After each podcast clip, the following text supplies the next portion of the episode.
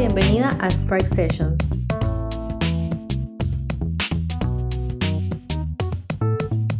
Un podcast del Centro de Emprendimiento de Incae Business School.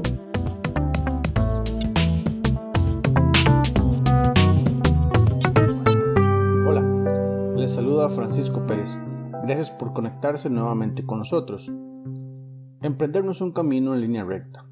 A menudo hay que devolverse al papel y evaluar si han tomado las decisiones correctas, replantearse la ruta y aprender sobre la marcha cuál es el mejor camino a seguir. Nuestra invitada de hoy nos cuenta cómo es que ha sido su propio camino como emprendedora desde el proceso de incubación hasta el día de hoy, casi dos años después del lanzamiento de su empresa. Ella es Luz Salem, licenciada en marketing de la UCA y MBA de INCAE. Además, es la CEO de Body Body Food, una startup que promueve el estilo de vida saludable. Bueno, gracias por participar de esta primera sesión de Spark Sessions. No podíamos empezar con una mejor emprendedora. Contanos cuál ha sido la ruta que ha llevado tu empresa Body desde que estabas diseñándola mientras estudiabas hasta ahorita. Creo que ya han pasado un poco más de dos años, ¿verdad? Bueno, muchísimas gracias por invitarme, por considerar esta experiencia que, que para mí es súper, súper linda y empezó en INCAE. Ahí empezó el journey, como decís, eh, empezó el privilegio de poder planificar, eh, soñar con todo lo que eso conlleva, sin el apuro de pagar cuentas, sin el apuro de, de, de hacer ya, ¿verdad? Para, para, llegar a los resultados hay que amar los procesos y, y el tiempo tiene un valor increíble, así como nueve mamás no pueden hacer un bebé en un mes. Yo creo que eso, eso fue el proceso que viví en la incubación de, del proyecto durante, durante la maestría. Fueron aproximadamente nueve meses de, de planificación, de pruebas, errores, volver a hacer desde las recetas hasta la experiencia e-commerce, la, la, entrega también, porque hicimos varias, varias pruebas ahí en el campus. Y bueno, así empezó el camino donde era sin, sin mucha expectativa, era más que nada escuchar cuál era la necesidad y ver qué era lo que estaban buscando. No es una idea que simplemente se me ocurrió a mí. Sí tiene que ver mucho con mi, con mi historia, también con mi, con mi necesidad de que yo siempre fui muy estudiosa, trabajadora y entonces no tenía tiempo para cocinarme. Esa, esa historia eh, me, me conectaba también con la necesidad que me daba cuenta que no era la única, que no tenía tiempo para cocinarse y para comer como en casa, ¿verdad? Al final tu productividad baja si es que vos no cuidas ese activo tan importante que es tu cuerpo, tu mente. De esa necesidad que, que validamos con las encuestas, nace el concepto, nace el concepto y, y se empieza a, a, probar en el periodo de incubación donde pude estar durante el 2017-2018. Y yo lo que estaba segura es que, que, no quería que eso se quede en un lindo proyecto de tesis y, y, ya, sino que ya que le invertimos tanto tiempo y tuvimos el privilegio de ser asesorados, entrevistados por profesores de primera categoría y mis compañeros que también tan buena onda colaboraron con sus opiniones, con su feedback. entonces yo, yo quería hacerlo realidad porque me veía, veía que tenía potencial. Aunque nada es seguro en la vida, bueno, no era un, un éxito 100% seguro, pero por lo menos había una predisposición a, a, probar algo diferente de una manera distinta por lo que estaba mi, mi, mi audiencia, digamos, mi público. Bueno, al terminar la maestría en mayo, en la, siguiente, la siguiente propuesta era ir, ir presupuestando, o sea, ir viendo aliados que realmente puedan ayudarnos a, hacer esto de una manera factible, ¿verdad? Y entonces empecé, empecé a ver lo que era Costa Rica para comparar con Paraguay. Posibilidades de dónde alquilar cocina, posibilidades de dónde comprar la máquina y mercado posible, ¿verdad? Para llegar a una masa crítica que nos permita cubrir lo, lo básico. En el 2018 hicimos un mes de prueba con clientes exclusivos en junio y el 11 de julio del 2018 hicimos un lanzamiento oficial de la página web y de, del sistema de entregas a domicilio o a oficinas de esta experiencia de comidas envasadas en nitrógeno y 100% naturales. Y entonces así, así empezó la, el camino de, de, de, esta emprendedora. Yo, yo recuerdo que la propuesta de valor original, y me corregís, era vender comida saludable a, ejecutivos y sí. estudiantes, ¿verdad? E, esa, ¿Esa propuesta de valor ha cambiado? Eh, ¿Sigue siendo la misma? ¿Sigues trabajando ese segmento de mercado? El mercado meta predominante siempre son las personas así ocupadas, tecnológicas, emprendedoras, en que quieren un estilo de vida saludable. Entonces, la mayor franja etaria de nuestros clientes es de entre 25 a 35 años. Entonces, es como que realmente ahí está la necesidad de, de este tipo de producto, digamos. Y claro que sí, también tenemos clientes mayores, pero no son la mayoría y tampoco son la mayoría los, los más jóvenes, de menores de 20. ¿Cambiaste la idea original del menú? ¿Has experimentado más con, el tipo de platos que, que, haces, que ofreces? Todo el tiempo, eso sí, todo el tiempo. O sea, nosotros nos estamos adaptando todo el tiempo al cliente y, y, es como un constante feedback para ir construyendo una mejor propuesta. El concepto básico de facilitar la vida de las personas ocupadas de esa franja etaria que te comentaba no, no se modificó mucho. El concepto de que sea saludable, que sea un estilo de vida saludable, sigue súper firme y de, de, hecho nos damos cuenta que es algo que, que, está en tendencia y que todo el mundo necesita, no es solamente que quiere, sino que necesita. Sí le acertaste al, a las dos cosas, al segmento mercado y también sí. le acertaste, digamos, a la propuesta de valor en este formato de, de entrega, ¿verdad? hasta el momento no tenés un restaurante, es una cocina que prepara los alimentos y los lleva contrapedido al, al, cliente. Sí, es muy interesante. Fue una construcción de a poco, haciendo tipo los trabajos, las investigaciones y los, las reuniones de focus group, no sé si te acuerdas, eh, claro. eran así como, como mucho, mucha prueba y error para, para tratar de, de, de, errar lo menos posible por lo menos y, y, igual te da miedo, habiendo hecho todo eso, empezar igual da miedo, entonces la inversión para, para hacer una cocina, un restaurante, es un sueño así súper arriesgado. A mí me salían los cálculos que era demasiado grande la, la, inversión y como es diferente la propuesta también en el sentido de que no es una cosa así hamburguesa que todo el mundo quiere, eh, era así como tratar de ser cauteloso, no invertir en una en un restaurante físico, sino más bien invertir en algo que sea más ágil, más liviano en términos de estructura de costos fijos. Y eso también es algo que aprendí ahí, ¿verdad? Porque tenés vos tu idea millonaria acá por un lado, pero por el otro está la realidad. Y, y nadie te asegura el éxito, ¿verdad?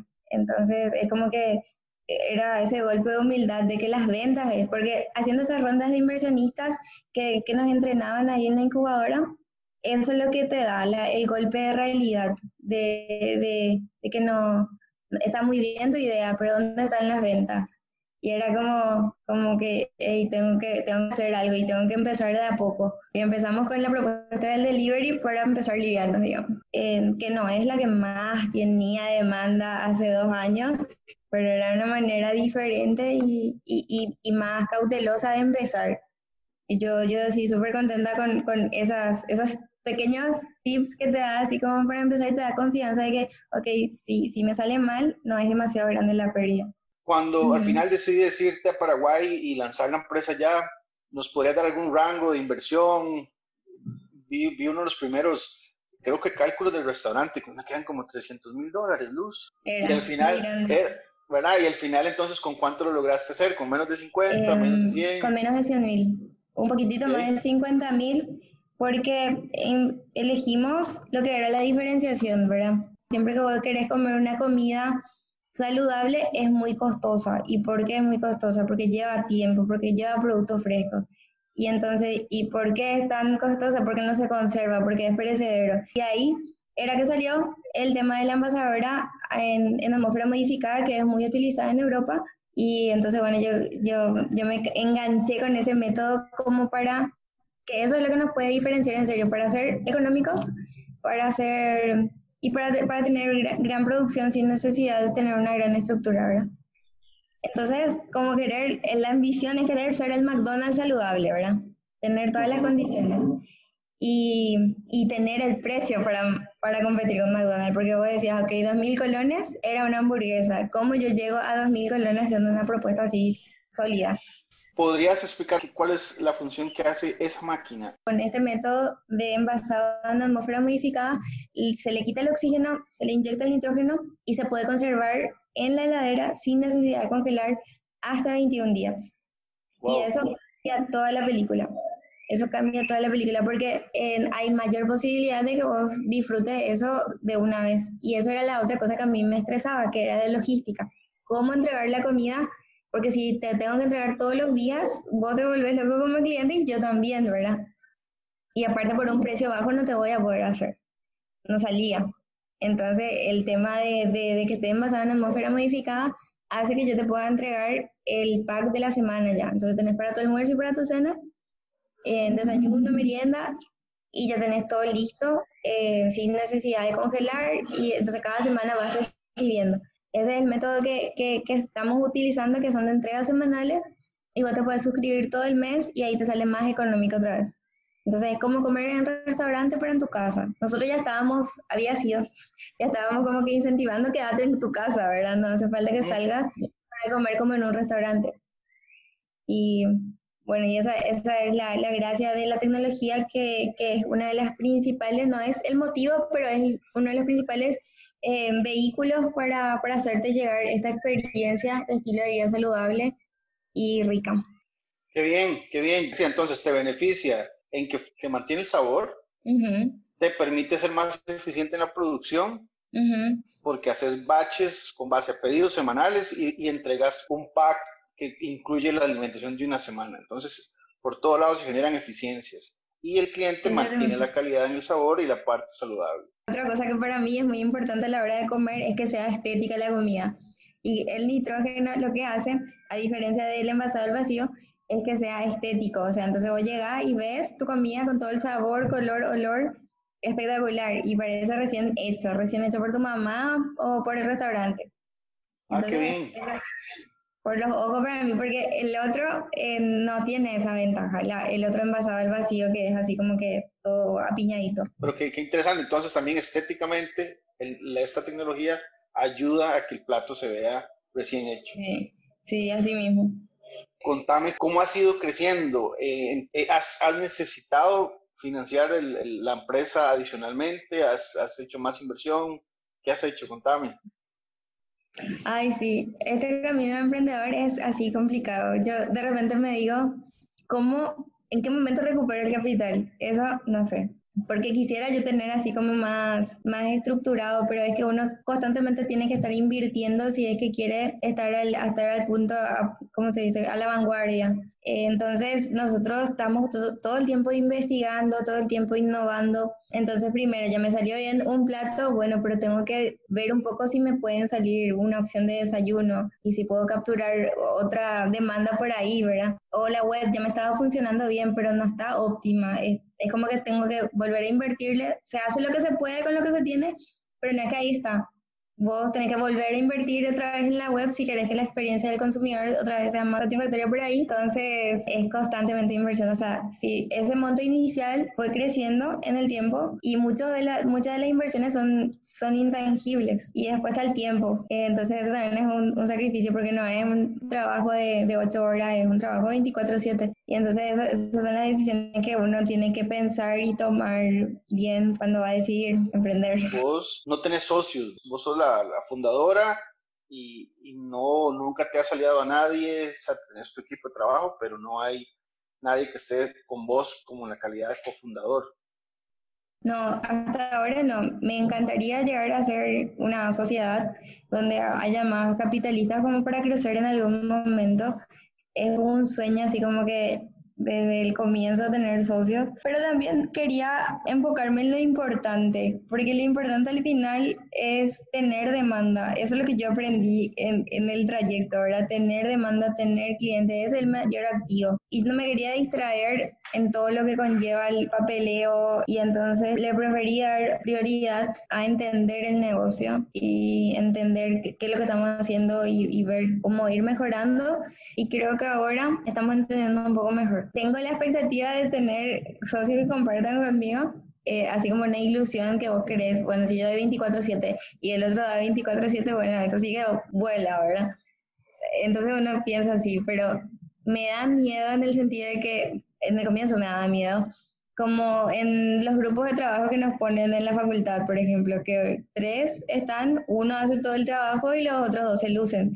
Y y después, no, no es todo plata, ¿entendés? En el comienzo no es todo dinero, es es muchísimo esfuerzo.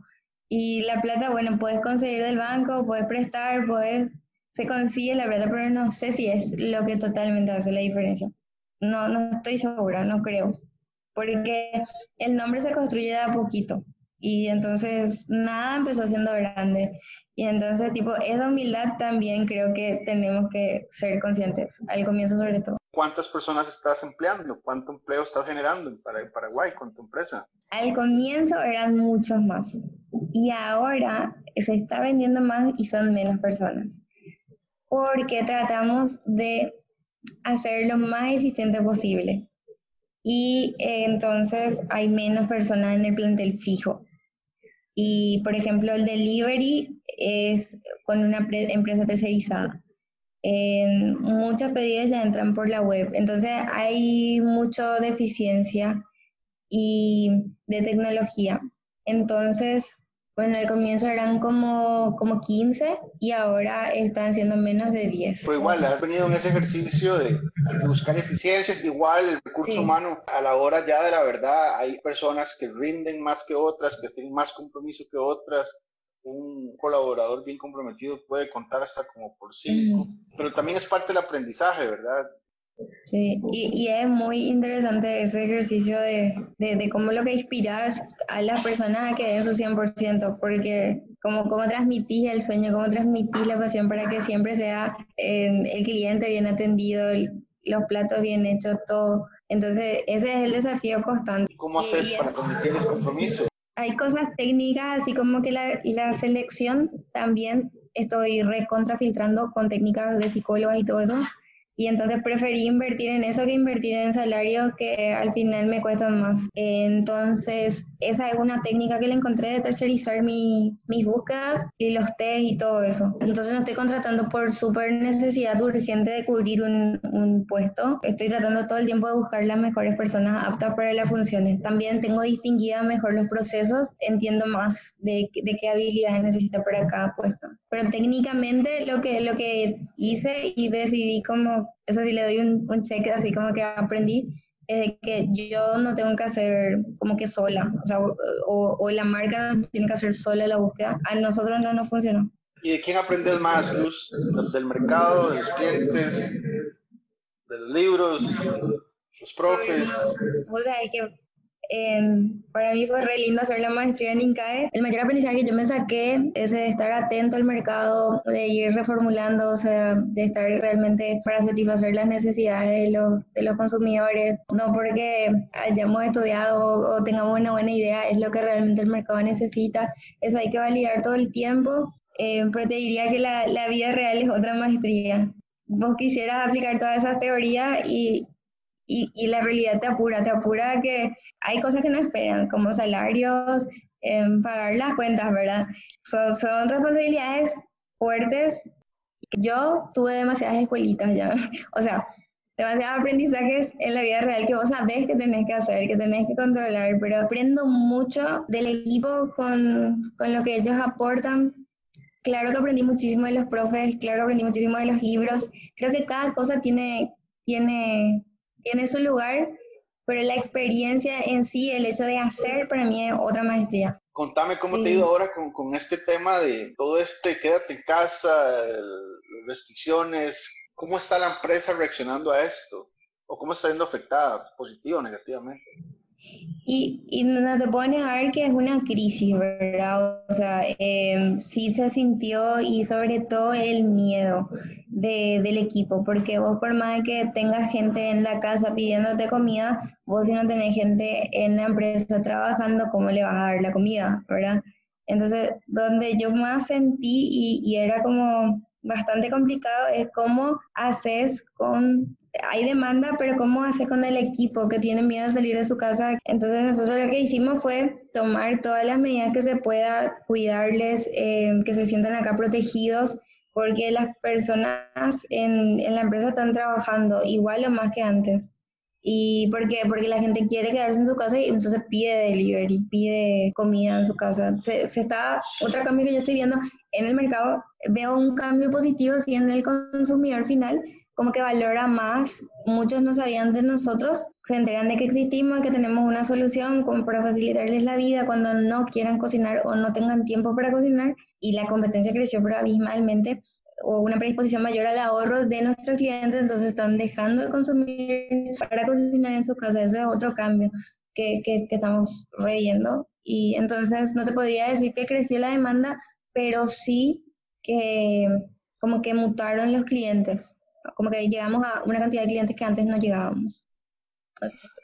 Entonces, aumentaste clientes, e incluiste otro segmento de clientes, digamos, que se acercó por, eh, por el tema de la crisis, pero los otros clientes que ya tenías han reducido un poco el consumo por el tema que mencionas de, del ahorro. Exactamente, ampliamos la base y, y, y sí, ya estamos, estamos para, para atenderle a los nuevos, digamos, pero yo lo que sí siento mucho, o sea, que, que, que quiero con todo mi corazón que pase esto rápido, porque sí siento que muchos clientes que eran así súper fieles, ahora, bueno, cuando vuelva a trabajar, vuelvo a pedir, ¿verdad? Y Luz, brevemente, ¿Cuáles son tus planes de crecimiento? Bueno, hay que como que tener un, eh, manejar dos mundos, ¿verdad? Los planes y sueños que tenemos que son muchísimos y, y la realidad. Entonces, bueno, sí, sí tenemos muchos sueños y digo tenemos porque porque con todo el equipo sueño yo, ¿verdad? Y desde idea de desarrollo de productos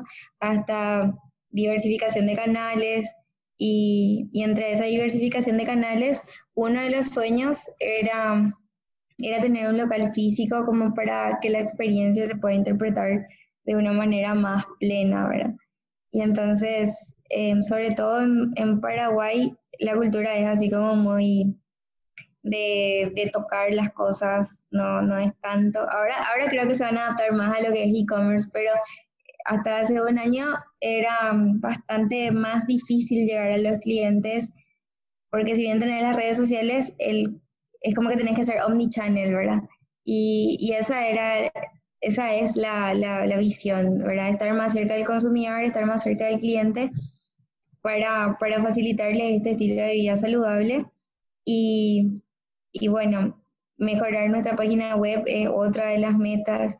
Eh, y otra, otra meta que teníamos y que también se ve afectada por esto, por esta situación, es el, el canal de retailers. Nosotros teníamos, tenemos una heladera de exhibición de prueba en, en dos supermercados y donde la gente compra así como sin suscribirse, ¿verdad? Y pero ahora el canal físico también está así como que un poquito sufriendo la, el bajo movimiento entonces eso también se pospone. Eh, ¿Qué más? Es un poquito difícil hablar ahora mismo de, de proyecciones porque todos los planes se, se, vieron afectados por esto. Mm, tuvimos que reaccionar rápido como que vamos a hacer y, y, y, bueno, entonces estamos como al inicio. Yo siento que, que después de esta pandemia es, es como volver a empezar. Y esa, esa energía siento. Energía de que, bueno, tenemos que agradecer porque estamos vivos, porque tenemos trabajo, porque podemos, porque podemos hacer todavía este proyecto, pero todos los proyectos de crecimiento es como que se posponen de alguna manera porque hay demasiada incertidumbre, entonces eh, es, un poco complicado hablar de, de todos los planes que teníamos y los objetivos. Sin embargo, seguimos con toda la actitud y con y mayor compromiso para cumplir con nuestra propuesta. ¿Alguna recomendación que vos tengas, algún consejo para futuros emprendedores, personas que quieran sí. su empresa? Eh, lo, que, lo, lo, que más aprendí en, en, todo este trayecto es de, de, ganar esa confianza para animarse. Lo que, lo que, lo que puedo recomendar es tener esa, esa actitud, ¿verdad? Eh, de redefinir el éxito. El éxito no es que te vaya todo bien, el éxito es tener esa fuerza para mí, ¿verdad? De, de, de estar presente, de estar consciente de, de, esos aprendizajes que te dan las, las pequeñas experiencias. Y claro que hay algunos logros que da gusto celebrar, pero no todas las cosas salen como queremos. Y, y tipo, eh, eso, en eso tenemos que trabajar y, y, y ser fuertes. Eh, y mucha humildad para, para, reinventarnos en estos tiempos que todo cambia todo el tiempo y estar conscientes y aprender. Para mí es eso. Gracias por acompañarnos, Luz.